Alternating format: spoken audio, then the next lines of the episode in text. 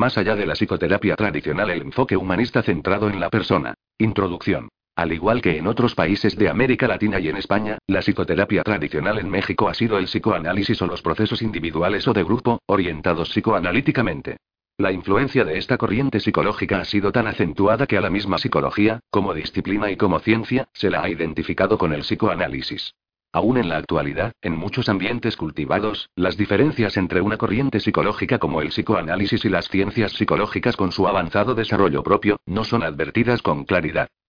No hace mucho tiempo, un profesor universitario de psicología, propuso para la carrera un curso sobre teoría de la motivación refiriéndose a la teoría psicodinámica de la corriente psicoanalítica.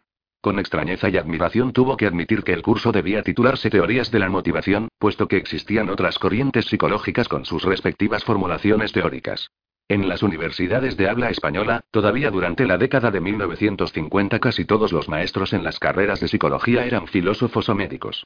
Solo muy lentamente la psicología, en tanto disciplina científica con una metodología propia, se ha ido abriendo camino en las mismas escuelas de psicología de estos países. Las aportaciones de las distintas formulaciones psicoanalíticas a la ciencia psicológica son innegables. Es muy marcada también la repercusión que dichas aportaciones han tenido en el arte, la literatura, el análisis antropológico, histórico y político, así como en otras disciplinas. Asimismo, durante mucho tiempo las hipótesis psicoanalíticas fueron las únicas opciones para una práctica psicoterapéutica seria y profesional. Todo esto explica la identificación de psicoanálisis y psicología en la mentalidad de muchos grupos, pero no la justifica. Ya en la década de 1990, seguir identificando la psicología con las corrientes psicoanalíticas resulta inadmisible en el ámbito universitario. Desafortunadamente, es una realidad cultural en los países de habla española, a pesar de la dedicación y los esfuerzos de un número creciente de jóvenes psicólogos que han conseguido que la psicología, como disciplina científica, haya empezado a crecer y a desarrollarse con mayor independencia de modelos filosóficos y médicos. Poco a poco la psicología está siendo reconocida como la ciencia del comportamiento y de la experiencia humana, más que como la disciplina que estudia la psicopatología. Gran parte del reconocimiento que la psicología ha recibido en los países de América Latina como una ciencia independiente se debe a los esfuerzos de muchos psicólogos que, poniendo mayor énfasis en la objetividad de los datos, en el diseño experimental estricto y en la formulación operacional de los fenómenos sujetos a estudio, han rescatado a la psicología de los consultorios psiquiátricos y las bibliotecas filosóficas para llevarla a todos los campos de la actividad humana. Si la psicología como disciplina científica es todavía desconocida y, lo que es más lamentable, muy poco utilizada en nuestros países, ¿qué podría decirse de los enfoques psicoterapéuticos emanados de modelos psicológicos como el enfoque centrado en la persona? Es pues explicable la desconfianza. Sin embargo, los psicólogos creemos que paulatinamente estos nuevos enfoques irán abriéndose paso y traerán como consecuencia no solo una revitalización de la psicología, sino el que muchas personas que no poseen ni la capacidad verbal y conceptual ni el dinero para ser clientes adecuados de los psicoanalistas, tengan acceso a los servicios psicoterapéuticos. El presente trabajo es producto de reflexiones acerca de la práctica profesional llevada a cabo durante los últimos 20 años y que tuvo como fundamento mi aprendizaje al lado de mis estudiantes, de mis maestros y de mis supervisores. Fue redactado por primera vez en 1974 y presentado en el Tercer Congreso Mexicano de Psicología. Desde entonces ha sufrido diferentes modificaciones hasta su presentación final, en marzo de 1990 en el primer Congreso Nacional de Psicoanálisis Humanista.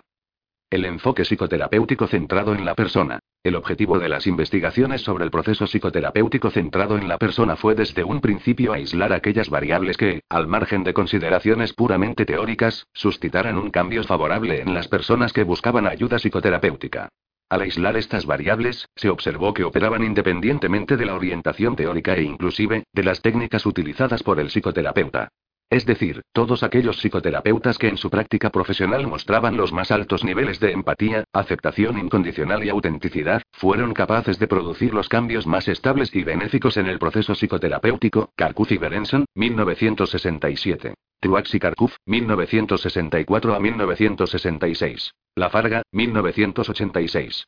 Las pruebas científicas en apoyo de este núcleo objetivo de reforzadores básicos explica en parte la cantidad de estudios experimentales que confrontan la validez de otras variables en la relación psicoterapéutica como agentes efectivos de cambios favorable. Eisenk, 1952, 1960, 1965. Levitt, 1957, 1963.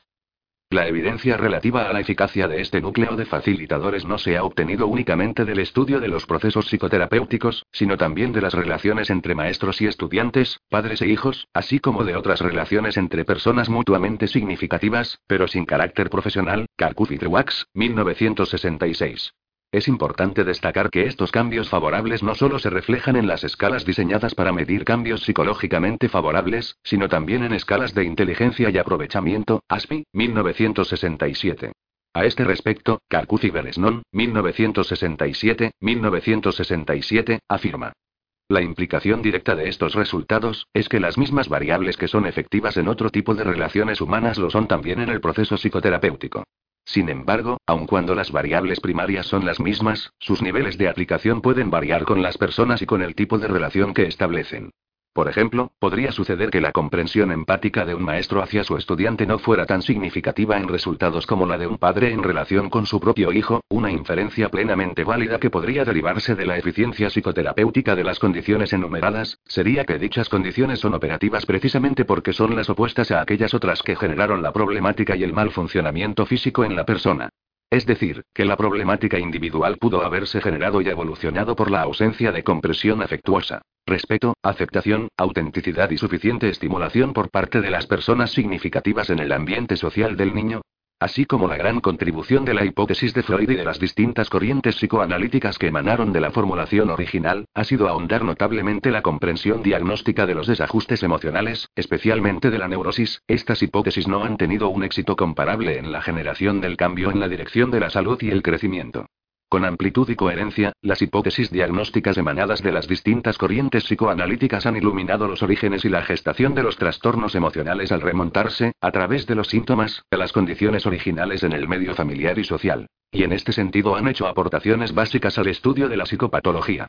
Sin embargo, la misma duración de los procesos psicoanalíticos es solo un indicio de su bajo nivel de eficiencia para estimular transformaciones favorables.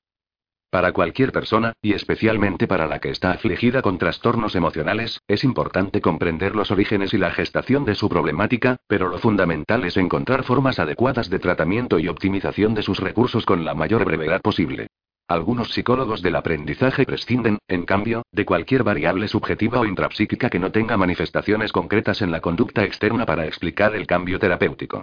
Centran su atención en la modificación de la conducta y para ello diseñan técnicamente el cambio, realizando en primer término un estudio de las contingencias condicionantes, en la historia de la persona, para generar el plano del programa apropiado que conducirá a los objetivos de modificación conductual. Formulan hipótesis, y explican el aprendizaje y el cambio con base en el paradigma clásico de estímulo-reforzamiento-respuesta. La aplicación de la metodología experimental a la modificación de la conducta para inducir cambios favorables, se ha demostrado muy efectiva en la remisión de síntomas y otros trastornos de la conducta como problemas de aprendizaje, autismos y adicciones, pero tal vez debido a prescindir sistemáticamente de los fenómenos subjetivos, tan reales para cualquier persona como su misma conducta externa, no han podido generar la sensación de bienestar interno ni garantizar el establecimiento consistente de pautas favorables de crecimiento a través de prolongados periodos, después de la programación y la modificación conductual, Carcuth y Beresnon, 1967, 1967.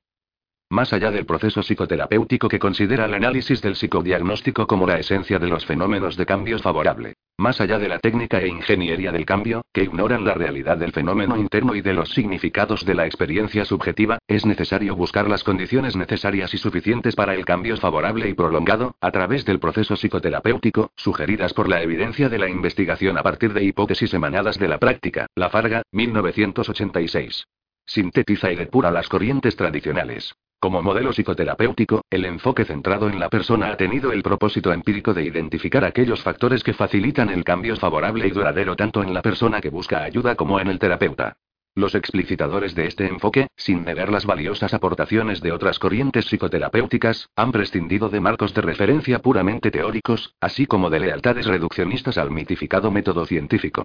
Y no por desdén, sino para no ser obstaculizados por consideraciones de ortodoxia, teóricas o metodológicas, en la identificación y formulación operacional de aquellas variables que, según la evidencia de largos años de investigación, la Farga, 1986, facilitan, de hecho, el cambio favorable y persistente.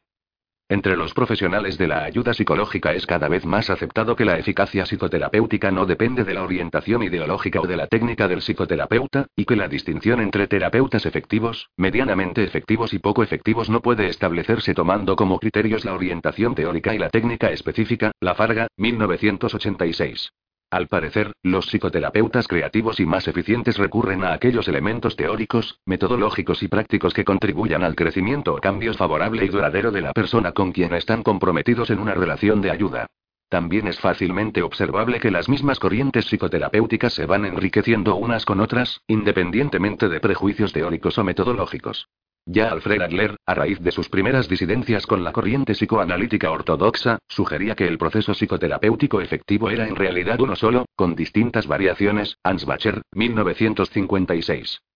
La empatía. La actitud empática en el psicoterapeuta, que se manifiesta en un intento de este por comprender a fondo la experiencia de la persona en búsqueda y por transmitir verbalmente esta comprensión esclarecedora, es compartida por todas las corrientes psicoterapéuticas contemporáneas.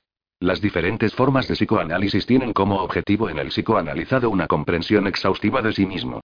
Los modificadores de la conducta, para poder diseñar un programa adecuado a la persona que recibe ayuda, necesitan la empatía para explorar los factores condicionantes con la mayor precisión posible. En general podría decirse que la actitud empática, en este sentido general, es actualmente reconocida por todas las corrientes como un elemento indispensable del proceso psicoterapéutico. La aportación del enfoque centrado en la persona consistió en la identificación y análisis de esta actitud y en el énfasis que puso en ella como un factor terapéutico de primer orden en el proceso. Con este enfoque, la actitud empática puede ser descrita como un captar la experiencia de la otra persona en la interacción psicoterapéutica del presente con todos los matices de sentimiento, superficial o profundo, y con todos los significados simples o complejos que esta experiencia tiene para dicha persona. Es una captación no evaluatoria de la experiencia de esa persona tal como ella la vive y la describe, comunicada con nitidez y con afecto. Tiene como objetivo inmediato comunicar la comprensión de la experiencia, con claridad en la formulación por una parte, y con interés y afecto, por la otra. Todos los sistemas psicoterapéuticos, pero principalmente los derivados de corrientes psicoanalíticas, tienen como objetivo práctico revertir el proceso represivo producto de la confrontación de las necesidades del individuo con exigencias sociales de muy distinta índole. La interacción empática genuina, como sabemos gracias a la investigación, La Farga, 1986, facilita con mayor rapidez el proceso depresivo, o sea, la exploración consciente de la experiencia en amplitud y profundidad, que las interpretaciones psicodinámicas o las preguntas encaminadas a formular un plan de cambio. La actitud empática en el enfoque centrado en la persona supone que toda persona es capaz, en condiciones favorables, de explorar su propia experiencia y, debido a su impulso natural al crecimiento, efectuar los cambios que considera más apropiados para sí. Tiene como objetivo inmediato facilitar y estimular esta exploración y estos cambios. El entrenamiento clínico del psicoterapeuta centrado en la persona está enfocado a captar, con la mayor precisión posible, los matices del sentimiento y del significado en la experiencia de la persona que recibe ayuda. No necesita esta hacer una regresión para ir integrando a su experiencia consciente elementos que habían quedado fuera de ella. A medida que la exploración de la propia experiencia va siendo más fácil, más amplia y más profunda, los elementos inhibidos o desintegrados van siendo asimilados otra vez. En las corrientes psicoanalíticas, el modelo psicoterapéutico es un modelo médico. El analista en realidad no se comunica con la persona, sino que interactúa con ella analizando el discurso. El analista, como el médico, diagnostica a su paciente, decide cuáles son los elementos importantes en la génesis de la enfermedad, fija los objetivos del tratamiento y prescribe los procedimientos para la curación. En muchos casos este tipo de intervención, en la experiencia del paciente, no es más que un revivir, con otro lenguaje y en otras circunstancias, la misma experiencia patogénica de ser inapropiado en la conducta, en la manifestación de los sentimientos y en la forma de comunicarlos. Es un revivir la impotencia y la dependencia, no por introyecciones sociales o morales, sino por la realidad del presente, aquí y ahora, frente a los criterios y a la autoridad del médico psicoanalista. Ya Adler había apuntado que la relación psicoterapéutica es más eficiente cuando el analista asume una actitud amistosa como entre iguales Ansbacher, 1956. Y Sullivan, Orney y Fromm habían propuesto métodos tendientes a mejorar la interacción con el paciente para facilitar el análisis. Sin embargo, no consideraron que estas modalidades de interacción tuvieran por ellas mismas una eficacia psicoterapéutica mayor que el aprendizaje y la asimilación progresiva del psicodiagnóstico por parte del paciente. En la psicología conductual, el modelo médico de los enfoques psicoanalíticos ha sido sustituido por el modelo técnico ingenieril. El técnico pregunta, indaga, formula y reformula las condiciones que produjeron el trastorno. La persona cuya conducta debe ser modificada es un mero colaborador de aquel. Puesto que los intentos de iniciativa que muestran los pacientes que no cuadran con los marcos de referencia del médico psicoanalista son calificados de resistencias al tratamiento, las discrepancias de la persona cuya conducta está siendo modificada, y que no son compatibles con los repertorios científicos del modificador, son descartadas como poco objetivas, mentalistas e irrelevantes para conseguir los objetivos del cambio. En el planteamiento de la relación psicoterapéutica, tanto en los modelos psicoanalíticos como los conductuales, y lo mismo se podría decir de los gestaltistas y de otros, el psicoterapeuta en un aspecto muy importante. Sabotea sus propios objetivos cuando actúa como director, planificador y maestro en el proceso, puesto que refuerza precisamente, de forma abierta o sutil, la dependencia y la pasividad de la persona que recibe ayuda. El simple aprendizaje y el restablecimiento de pautas constructivas de reaccionar hacia sí mismo y hacia los demás no bastan para garantizar cambios favorables y persistentes, si la persona que recibe ayuda no se siente capaz y responsable por sí misma de tomar la iniciativa y asumir las decisiones al integrar su experiencia, al encontrar los propios significados y al orientar y planificar la propia conducta, en congruencia con los propios recursos y las circunstancias del medio que lo rodea. En el mejor de los casos, fueron individuos autoritarios que sabían más o que podían más quienes generaron la desintegración de la experiencia y de la conducta en las personas que buscan ayuda. Únicamente personas expertas, capaces de facilitar y estimular el aprendizaje compartiendo iniciativas y responsabilidades, y que se consideren ellas mismas en continuo aprendizaje y no maestras, podrán facilitar el proceso de reintegración.